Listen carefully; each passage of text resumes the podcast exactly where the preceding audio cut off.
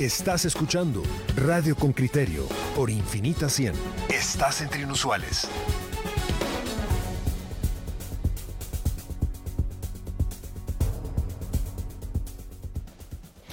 Bueno, eh, la reconocida honorabilidad es una de las características que, que marcan las normas en relación con ciertos funcionarios, fiscal, jueces, magistrados.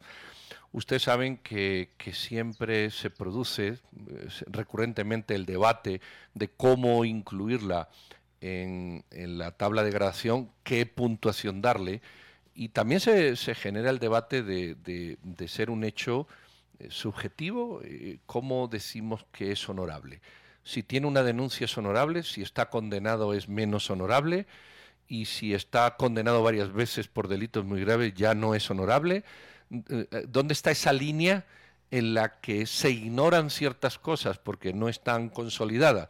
Y se le, por ejemplo, una persona sí tiene denuncias, pero no está condenada, con lo cual es honorable. Eh, o no, o como ya tiene, pues entonces ya no es honorable. ¿Dónde, ¿Cómo construimos ese concepto? Y si realmente ese concepto que, que puede ser subjetivo tiene que estar sujeto, valga la redundancia, a valoración más allá de una valoración objetiva de, por ejemplo, no estar condenado en un tribunal. Punto. Eso es una valoración objetiva. Si estás condenado, estás, y si no estás, no estás. Ahora, el tema de la honorabilidad, pues no queda tanto. Bueno, este es el debate que se ha dado muchas veces y vamos a abordarlo con dos contertulios. El primero es profesor universitario en la Escuela de Ciencia Política y en la Escuela de Psicología de la Universidad de San Carlos y autor de varios libros y ensayos. Julio Valdés, buenos días, ¿cómo estamos? Buenos días, Pedro. Aquí encantado de tu invitación. Bueno, Marielo nos acompaña esta mañana, Marielo Chan, y, entre los dos te vamos. Eh, eh, Julio, así sucintamente. Eh, ¿La honorabilidad es un concepto objetivo o subjetivo? ¿Que se puede construir artificialmente o que ya viene empaquetado y no hay mucha discusión? Mira, yo lo que, lo que yo veo con el tema de la honorabilidad es que es más bien como una serie de propósitos. ¿verdad? O sea, es lo que se requeriría. Incluso estaba leyendo ahorita en la mañana que viene siendo como en otros en otros lugares del mundo se reconoce como como irreprochable, o sea, algo que no tiene no tiene tacha, ¿verdad? Alguien que eh, alguien que carece de esas de esas observaciones eh, eh, con respecto a una a un comportamiento díscolo, por ejemplo. Eh, coincido con, contigo en, el sentido de decir de que es bastante interpretativo el tema de la honorabilidad, ¿verdad? Es muy interpretativo.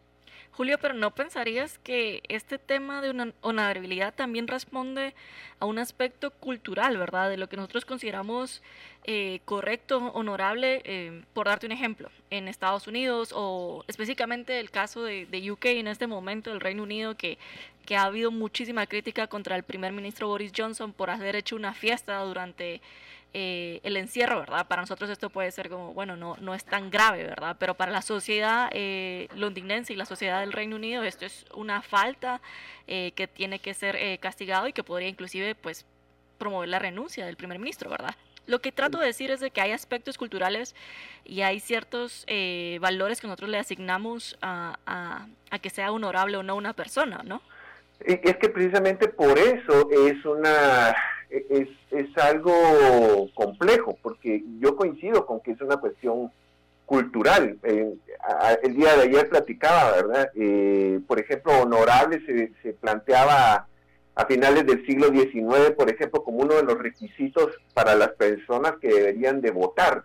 Por ejemplo, en la ciudadanía censataria, se decía que, por ejemplo, las personas que deberían de tener derecho al voto, además de tener un ingreso fijo, etcétera, también deberían de ser honorables. Imagínese, imagínese semejante cosa. Y claro, o sea, nosotros estamos entendiendo en la historia, ¿verdad? Pero obviamente ahorita el tema de la honorabilidad, yo coincido también con eso, que es em, es difícil de es difícil de plantearlo como una serie de propósitos yo sí creo que como se, eh, que, parte de la necesidad de hacer una elección racional de los en este caso de los magistrados de las personas que van a, nosotros les vamos a dar eh, eh, esta confianza y entonces necesitamos tener eso al menos verdad es, es una cuestión cultural. Eh, hay, hay, otra cosa y es, eh, yo creo que hay un factor nuevo que se incorpora a esto. estaba pensando en el caso Dreyfus, aquel caso en el que se condenó a alguien, un capitán del ejército, y años después se le restauró en su honorabilidad. Del ejército francés. Exacto.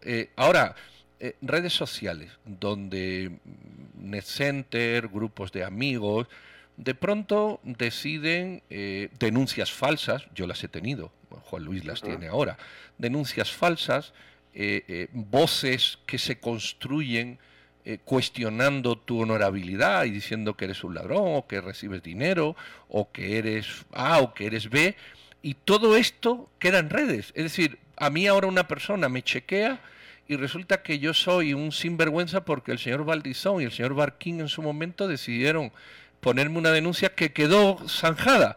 Pero ahí está en redes el escándalo. ¿Cómo, cómo valorar todo eso? o cómo saber diferenciar o cómo utilizarlo en beneficio de, lo que quieres tú hacer, apoyándote o teniendo una palanca en, esa información que está en redes. Es que esa es la cuestión voluble de todo esto. Es por eso que yo lo que me he dado cuenta es de que cuando se está pidiendo el tema de la honorabilidad, se está requiriendo a la par eh, medios de verificación, ¿verdad? Por ejemplo, eh, esto que, que, tú comentabas a un inicio, ¿verdad? Eh, por ejemplo, que no tenga, por ejemplo, señalamientos que hayan sido comprobados, ¿verdad? porque señalamientos tenemos todos, ¿verdad? Pero señalamientos que hayan sido comprobados por medio de un proceso jurídico. Falta de, ¿cómo se llama? Que no, que, que, haya constancia, por ejemplo, de pago de los impuestos, por ejemplo, eh, que no haber participado en procesos maliciosos y demás. Pero eso es objetivo, eso se puede ver. Exactamente. Eh, eh, es por eso que en este criterio, que es bastante subjetivo, algunos lo quieren hacer, lo quieren objetivizar de esa manera. Pero fíjate que, por ejemplo, estaba viendo la, la propuesta que estaba haciendo el Movimiento Pro Justicia, y entre la serie de elementos que están planteando para poder objetivizar ese elemento, están poniendo, por ejemplo, que carezcan en muchos de los de las elecciones eh, constancia extendida por el Procurador de Derechos Humanos. Híjoles, aquí me meto en un gran problema porque eh, ya nos hemos dado cuenta que eh, esa institución es sujeto de sesgo en determinado momento, en determinado momento, y entonces si, si, si determinado candidato está eh, no ha, ha, sido condenado por algunas cuestiones de carácter político, en este caso por el, por el funcionario en la Procuraduría de turno, entonces ya deja de ser honorable. Pero, pero quizá, Julio, entonces, eh, para evitar esto, lo que realmente daría espacio a, que sea de alguna u otra manera más objetivo es la argumentación de por qué eh, la puntuación, ¿verdad? O sea, de por qué, por qué, se le considera honorable no bajo una argumentación lógica, bien establecida, de los comisionados en explicando por qué esta puntuación y por qué esta no. Hay otros elementos que resultan bastante obvios que, que hacen que una persona sea honorable, ¿no? ¿Verdad? Como por ejemplo eh, podríamos decir que no es honorable que un ministro esté en fotografías comprometedoras con, con mujeres desnudas. Eso ocurre. Ocurre en Guatemala. Anda ya. o, o que, por ejemplo, el principal socio comercial de un país eh, señale a una fiscal de, de que no es eh, confiable, ¿verdad? A pesar de que ha por muchos años colaborado con la institución, no con la persona necesariamente, pero con la institución, a fortalecer la, justicia. Yo creo que esos son elementos que uno podría decir claramente no hace honorable a esta persona que participe, ¿verdad?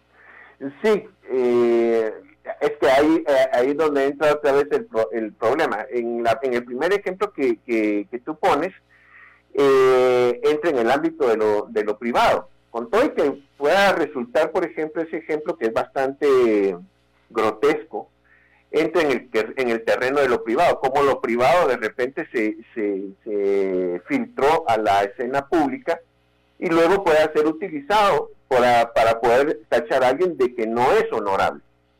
Híjoles, ahí es, esa es otra cuestión de interpretación. Eh, es por eso que hay elementos que deben de ser eh, Yo creo que estas elecciones tienen que ser con criterios más objetivos. El tema de la honorabilidad sigue siendo una cuestión es, es, eh, es, interpretativa. muy interpretativa y, muy subjetiva. Digamos, falsificar eh, títulos académicos también podría ser Eso sí. no honorable, ¿verdad? Eso claro. No solamente los títulos, sino, por ejemplo, faltar a la, a la verdad, por ejemplo, con respecto al tema de las tesis. tesis que han sido plagiadas, eso sí, o sea, eso, eso, eso incluso en, eh, en Alemania varios eh, funcionarios han sido desligados de, su, de sus cargos por, precisamente por plagio, ¿verdad? ha, sacado un tema y es, por ejemplo, eh, eh, las listas que elabora Estados Unidos en las que no te puedes defender. Claro. O sea, hay listas en las que te incluyen, digo la de Estados Unidos, creo que también Reino Unido en algún momento, en fin, cualquier país, pongamos cualquier país, cualquier funcionario externo o funcionario nacional que de pronto dice, bueno, usted es un antidemócrata, porque lo digo yo, punto. Ok, eso es aceptable. Ahora la pregunta es, ¿cómo yo, cómo yo me puedo mm, mm, quitar ese San Benito? Eh, decir, bueno, a mí me gustaría demostrar que no. ¿De qué me acusa usted? No, yo con usted no dialogo, sencillamente usted no es honorable. Punto. Eh, eh, ¿cómo, cómo lidiar con ese fenómeno que además lo tenemos en...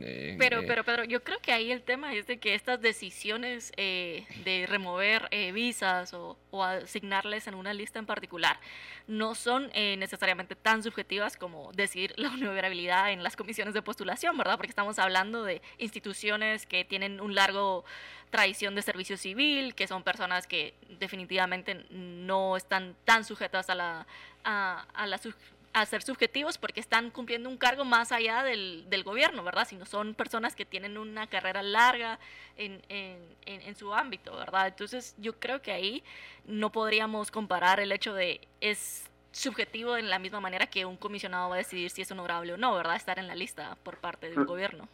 Lo que sucede es, en el caso, por ejemplo, este, de este ejemplo que plantea Pedro, con respecto a la política que utiliza el gobierno de los Estados Unidos, en por ejemplo, en el otorgamiento de visas, eh, ellos tienen criterios de carácter objetivo, pero hay otro, eh, pero finalmente depende de la vista del, funcionario. Y en el caso de los listados que ellos presentaron en contra de algunas personas por ser, eh, abro comillas, abro y cierro comillas, por ser antidemocrático, son primero no se puede no se puede diluir, o sea, no se puede enfrentar a la persona que me está acusando y decir por qué me está acusando a mí de antidemocrático. Y primero, y segundo, ¿qué significa eso de, de, ser una figura antidemocrática? Si es un funcionario público, obviamente está dentro de una estructura democrática. Pero eh, siguiendo, siguiendo, por ejemplo, el razonamiento de Marielos, eh, el mismo gobierno de los Estados Unidos que, que, hace estas listas es el mismo que al general Cienfuegos, acusado de narcotráfico en México, lo devuelve sin ningún problema. Entonces te tienes que ir más arriba. ¿Realmente es un gobierno que actúa con, con imparcialidad? No sé si me explico. entras en un círculo complejo. Yo no sé, yo no sé si la solución, no lo sé porque por eso estamos discutiendo. Yo no sé si la solución sería establecer todo en parámetros objetivos. Es decir, si usted tiene una condena firme, es evidente que ese hecho, ese hecho de una condena firme, o usted tiene una condena fiscal, lo que sea, ¿verdad? Eh, o sea, hay hechos que dice uno, bueno, mano, ahí está, discúlpame. Claro, puedes dudar de la justicia, de los tribunales, puedes dudar de lo que tú quieras, pero son hechos. Yo no sé si hay que huir de la apreciación subjetiva y irse más a los hechos. Pero, pero lo que yo diría ahí es de que hay elementos donde hay varios elementos que se le califica a, un candidato para, para finalmente estar en la nómina de los cinco, ¿verdad? Que la honorabilidad es uno de los elementos en los cuales se califica, ¿verdad? Entonces, en ese sentido, eh, la honorabilidad, pues, es inevitable que de alguna u otra manera sea subjetiva porque también va a depender de la escala de valores del el comisionado eh, en ese momento, ¿verdad? Y también hay que recordar que todas estas calificaciones van variando de comisión a comisión, ¿verdad? Lo que hace cinco años la comisión anterior decidió que iba a evaluar no va a ser lo mismo que va a evaluar esta comisión. Y, y tiene, tiene razón, o sea, es uno de los criterios el tema de la honorabilidad, uno de cinco probablemente pero desde mi perspectiva yo veo que si a una persona la han calificado de, carecer de honorabilidad, todos los demás elementos pasan a un segundo plano. puede tener doctorados, puede tener toda la experiencia del mundo, puede tener eh, todo lo demás, pero el, el, hecho de la honorabilidad le da, digamos, como el sello distintivo para una para este tipo de puestos. Pero, pero será así realmente, Julio, porque al final del día hemos visto que candidatos que no necesariamente tienen una alta nota eh, de honorabilidad pasan a, ser parte de la nómina final, o inclusive candidatos que no necesariamente tenían una alta puntuación, ya sumando todas las, las variables, pasan a la última nómina eso nos, eso nos lleva al otro, al otro aspecto. El otro aspecto es de que estas son valoraciones de carácter político, ¿verdad? Es precisamente por eso de que han, es por eso que muchas organizaciones de la sociedad civil están eh, presionando, poniendo el tema de la honorabilidad, precisamente por esos aspectos que, que usted está comentando. Muy bien, sí. para orientar al político. Bueno, pues hay cuatro veces aparece la palabra honorabilidad en la Constitución y se refiere pues a que sean los magistrados de la Corte de Constitucionalidad sean de reconocida honorabilidad, magistrado o juez de reconocida honorabilidad y también los magistrados de la Corte Constitucional de reconocida honorabilidad. En fin, pues ahí está el debate. Te agradecemos mucho, Julio, las observaciones. Vamos a seguir después de la pausa, por si quieres quedarte con nosotros, aunque ya lo escuches tú por tu cuenta. Vamos a seguir hablando de este tema con otra persona. Muy amable, muy feliz. Muchas gracias. Feliz día. Gracias. Y vamos a seguir hablando de este tema de, de la reconocida honorabilidad y su apreciación y valoración eh, por comisiones de postulación a candidatos, eh, normalmente a personas, magistrados, jueces, presidente, vicepresidente, fiscal, etcétera, personas que ocupan puestos de responsabilidad. Vamos a hablar ahora con Marco Antonio Sagastume, presidente del Comité de Derechos Humanos de la Federación Interamericana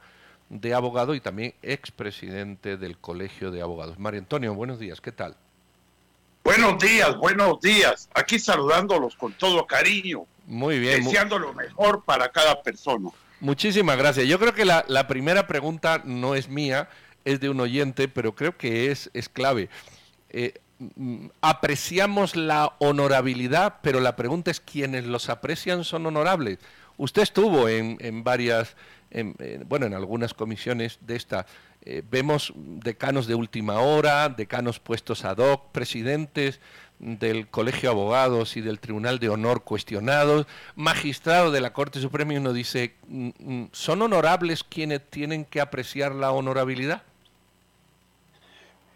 Es muy complicado lo que usted está preguntando porque hay muchos factores. En primer lugar, solo fui, integré una comisión para el director de la SAT. Nada más nos reuníamos en el Ministerio de Finanzas Públicas y ahí trabajamos este tema. Pero ahora se ha complicado más, no es solo la honorabilidad, ahora lo que usted está preguntando, la honorabilidad de la comisión de postulación, eso todavía es más delicado. Fíjense usted que quien preside la comisión de postulación para el jefe del Ministerio Público, para la fiscal general, en este caso femenina, es Silvia Patricia, la presidenta del organismo judicial de la Corte Suprema de Justicia, quien debería de haber entregado el cargo hace más de dos meses y pico. Es decir, está en un cargo que no le corresponde. ¿Pero por qué? Por el Congreso de la República. Ahí empecemos, donde empieza todo lo malo es en el Congreso de la República.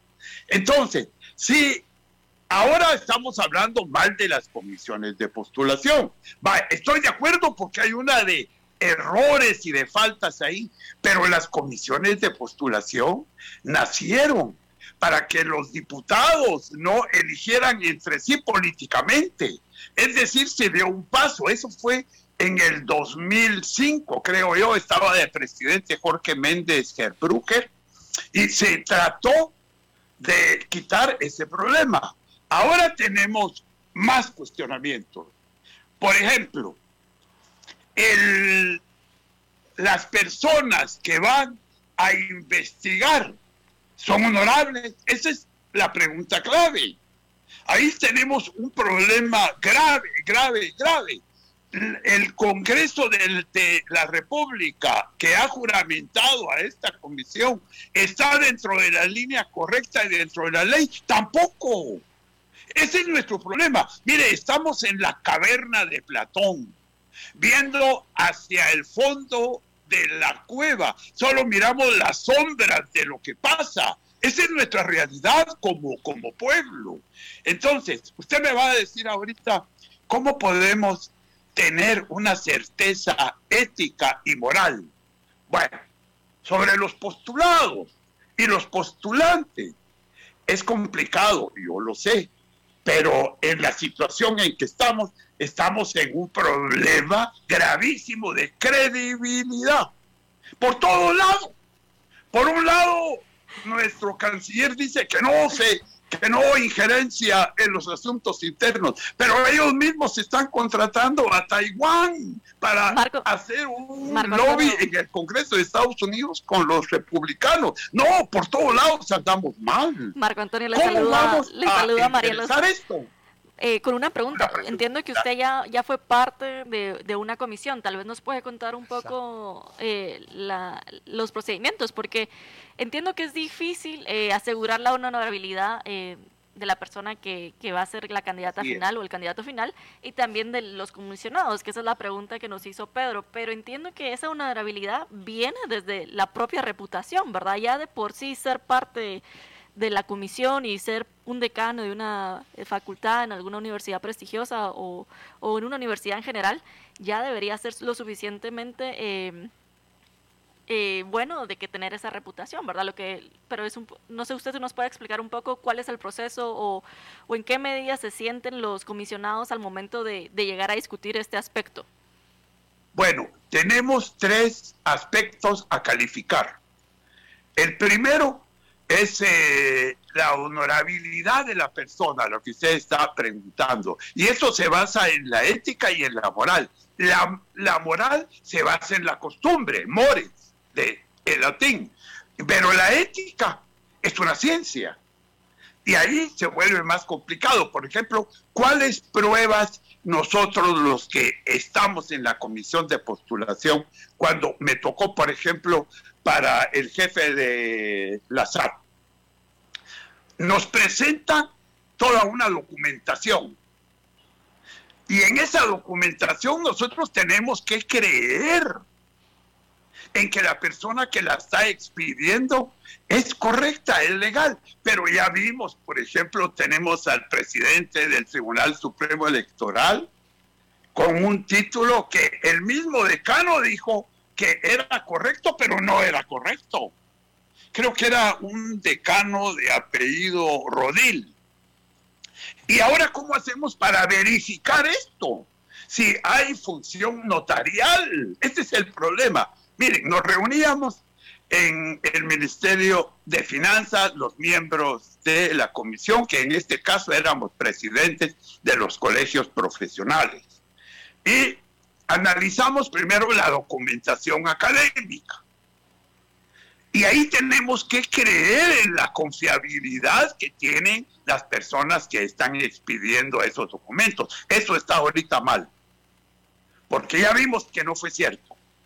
Ya vimos también no solo el presidente del Tribunal Supremo Electoral, sino hay otro magistrado. ¿Cómo vamos a confiar en las elecciones? Dios mío, yo no me metería en nada, en nada con este Tribunal Supremo Electoral. Marco Antonio, sí. ¿Usted cree que, esta discusión mm, sobre la honorabilidad, eh, producto de esta contaminación que usted también señala de, del Congreso, de la Corte, en fin, de, muchas instituciones, ¿usted cree que, que se debería, en qué línea se debería de evolucionar para el futuro? ¿En una línea de decencia más amplia que, pudiera hablar de honorabilidad desde la honorabilidad propia o en una línea en la que se valoren aspectos objetivos, por ejemplo, si usted ha sido condenado en un juzgado, bueno, ahí está el aspecto objetivo, no hay mucho que discutir, ya tiene una condena. Es decir, eh, ¿en qué línea podemos tomar esta discusión para el futuro? Porque es recurrente. Usted dijo la palabra clave, solo que ya se usaba hace muchos años, la decencia. Esa es la palabra clave. Eso es lo que se ha estado perdiendo. La decencia, la presentación ante la población para un funcionario. En Guatemala ya sabemos que se eligen funcionarios que no tienen la capacidad para el cargo, porque no hay burocracia, la burocracia se cambia con cada gobierno. Entonces de ahí empezamos, empezamos desde los principios muy mal. ¿Cómo hacemos para cambiar? Yo creo lo único que podemos hacer, yo vimos, que de las instituciones públicas no tenemos posibilidad. La única cuestión que yo encuentro es la presión popular para que esta gente cambie. Mire, el ejemplo es vital. El ejemplo, los niños no hacen lo que usted dice, hacen lo que usted hace. Entonces, el ejemplo ante toda la población, especialmente para la juventud, es vital. Estamos viendo el ejemplo más importante en Guatemala es el del señor presidente de la República. Vea usted cómo está ese ejemplo. Luego tenemos los diputados. Vea, ay Dios mío, Dios mío. Hay ahora hay un nuevo actor. Bueno, no creo que sea nuevo, pero está apareciendo cada vez más el narcotráfico. El narcotráfico, silencio, pero ha de tener hasta asesores en todas partes. Ya estamos, pero en una situación de regresar a la decencia sería lo clave. Pero ¿cómo hacemos eso? Solo con la presión popular. No encuentro otro camino. Aquí ya no es reevolucionar, aquí hay que revolucionar todo esto. No es posible que sigamos así. ¿Cómo recobrar la decencia? Si mire, el ejemplo, por ejemplo, en cada municipio es el señor alcalde, Vea usted cómo estamos. No puedo generalizar, pido disculpas si molesto, pero los honorables diputados, mire, cuando yo cada vez que oigo y en la televisión del Congreso y que hable el honorable diputado y que el honorable pleno, mire, ay, yo no sé. Yo no estoy de acuerdo en las situaciones como están. ¿Cómo hacemos para cambiar? Regresar a esa decencia, regresar al ejemplo, pero al ejemplo cotidiano de un mensaje de amor. Aquí hemos tenido, mire, que mano inteligente, que mano dura, pero todos llegan con mano de mono. ¿Cómo hacemos para evitar esto? ¿Cómo hacemos para regresar a que los funcionarios sean un ejemplo? A que nuestra MP tenga la credibilidad que se necesita a nivel nacional e internacional ya se perdió, ya se perdió. Qué lamentable. Estamos en una situación que yo creo que ahorita la única solución es la población. No creo en los funcionarios. Muy bien, don Marco Antonio. Vamos a leer algunos comentarios que aplauden justamente su énfasis en la claridad, su énfasis y la claridad, eh, sobre todo al hablar de decencia, de valores, de principios, y cómo estos se han perdido y efectivamente nos llevan por un, por un camino sin luz. Don Marco Antonio Sagastume Gemel, muchísimas gracias, muy amable por esta charla tan, tan interesante. Es un honor. No, el honor y los felicito, los felicito porque los medios de comunicación social son los que pueden regresar a esa decencia en gran parte. Muchas gracias. A usted, aquí seguimos empujando. Feliz día, don Marco Antonio. Gracias, don Marco.